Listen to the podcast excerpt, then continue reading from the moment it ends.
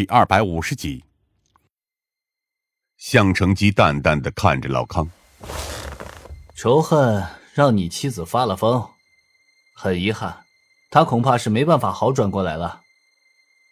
于胡子则依旧在低声念叨着：“戴峰不是我杀的，我也是为了兄弟们着想，他有什么理由恨我？”我和向成基先后站了起来，心绪都有些说不清楚的复杂。向成基沉思了一下，随后才开口问道：“你们最近有听过那个流传在旧城区的传言吗？”老康和于胡子同时抬起头，前者是惊讶，后者则是错愕以及恐惧。你说的是灵车？于胡子皱紧眉头，哈，那只是街头巷尾的无稽之谈而已。两位大哥，竟然愿意相信这些东西吗？不只是灵车，还有从灵车上掉下来的礼物。我沉声说道：“我们就此告辞，老康，如果你妻子恢复了神智，请第一时间通知我们。相信我，我有办法让她好转过来。”我不知道老康会不会相信我的话，但是目前我也只能寄希望在这上面能找到一些突破口。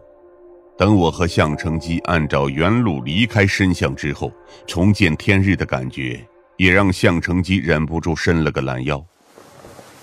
哎呀，哎呀，假装自己是大哥，还真不是一件简单的工作。向成基打趣的看着我。很辛苦，我则是无奈的笑了笑。哼，不入虎穴焉得虎子？至少这下子，我们可是着实有了自己的收获。而在汇合的路上，我也习惯性的开始了自己的分析。至今为止，得到的线索倒是也可以梳理一下了。回去再说吧。向成基点了点头。我想夏警官和郑警官，他们也查到了一些东西。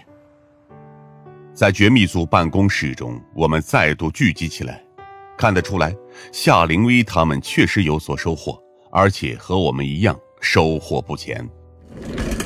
那么就轮流来梳理自己整理到的情报好了。我走到了白板面前，我先来。首先，这是凶手驾驶的灵车的活动地点。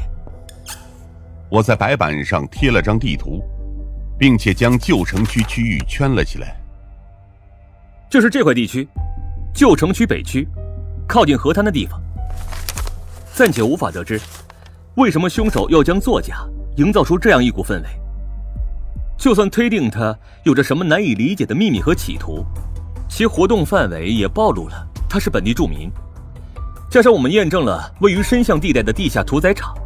其中的一台切肉机，确定是分尸地点。我接着贴上了暗中拍下的屠宰场的照片，并且在上面圈出了一个红色的圆圈。这样去一来，就已经将范围限定在非常狭小的范围了。我沉声说道：“知道地下屠宰场的存在，就必定和鱼胡子的帮派有牵连，甚至有着不浅的关系。”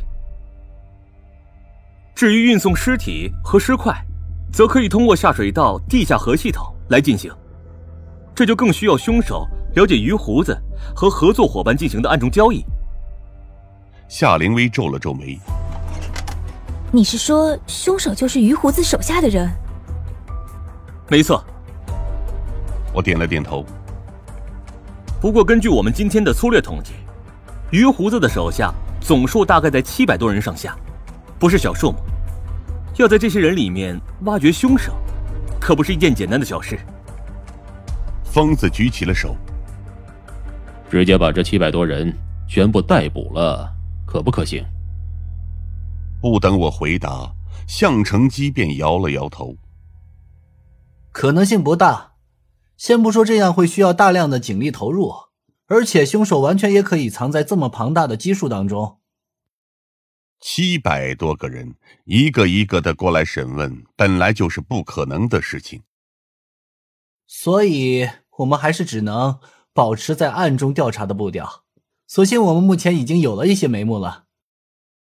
向成基沉声说道：“接下来可以从鱼胡子的合作伙伴入手，从两个方向来排查凶手。当然，前提是那辆灵车不会在这中间出现，打乱我们的部署计划。”接下来则是夏灵薇他们的调查结果。我们调查了整个北区，尤其是那些谣言流传的地点，并且将其做出了粗略的标记图表。夏灵薇随即在北区地图上将那些地标都给标记了出来，主要集中在一个名叫北大厂的街区附近。但是，有关谣言的来源却是五花八门。有些人说是在网页上浏览到了本地的帖子，有些人则是听家人和朋友所说，更有甚者，信誓旦旦的说自己是亲眼看到了那辆灵车，哼，甚至说还见到了拉灵车的鬼魂。疯子摇了摇头，嗯，谣言就是这样传播出去的，道听途说，以讹传讹，慢慢的越来越变样，到最后。可能干脆就变成另一副模样了。夏灵薇点了点头。嗯，所以啊，我们很快便开始寻找这些谣言的共同出发点，然后我们发现了这个。